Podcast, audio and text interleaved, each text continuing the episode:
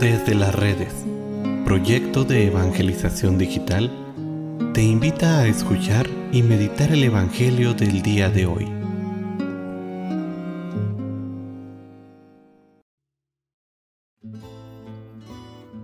El día de hoy, miércoles 7 de septiembre, escuchemos con atención el Santo Evangelio según San Lucas.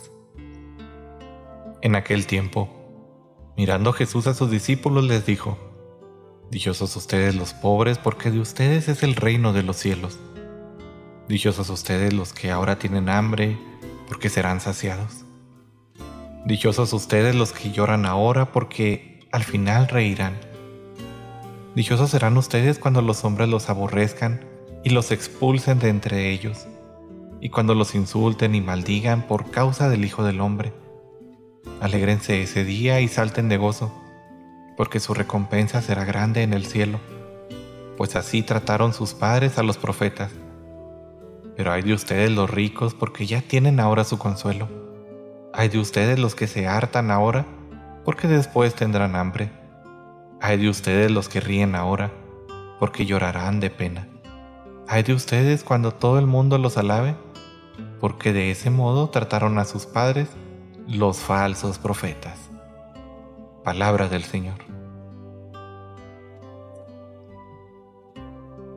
Queridísimos hermanos, San Lucas resume en este apartado de su Evangelio el sermón de las bienaventuranzas. Es importante darnos cuenta que los criterios de Jesús son diametralmente opuestos a los que ordinariamente tiene el mundo.